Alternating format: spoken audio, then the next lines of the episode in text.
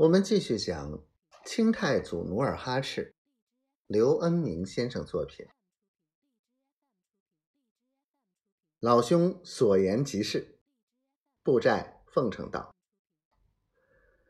兵书上讲，兵贵神速。”那林布禄抿着唇上翘起的两撇胡子，目空一切的道：“等我们的天兵飞到，来他个！”奇袭扎个城，那林布禄下令布寨，又道：“等打进山城，我首先为老弟抢个建州美人儿。”哈哈哈哈！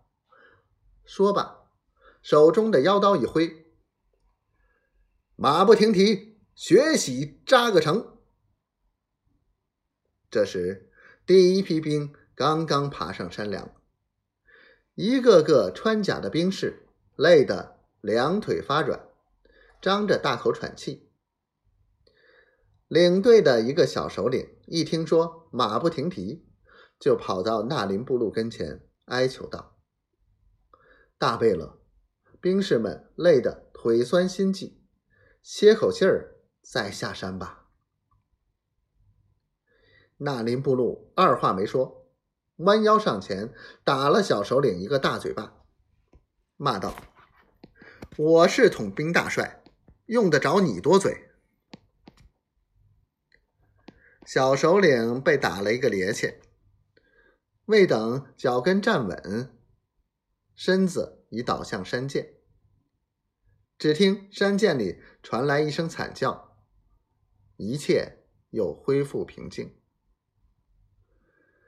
那林布禄哼着鼻子道：“谁不服军令，这就是下场。”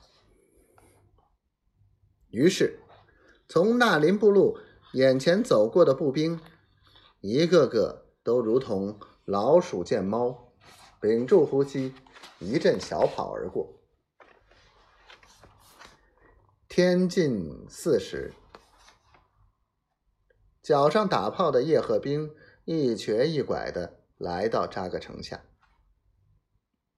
扎格城离费阿拉只有六十余里。纳林布禄踏上山梁时，额亦都率领的一队轻骑早已抢先进城，把城内的男女老少悄悄转移到起伏的深山。等叶赫兵一到，额亦都早已爬上城楼。布置好守城的兵士，安排好诱敌的路线。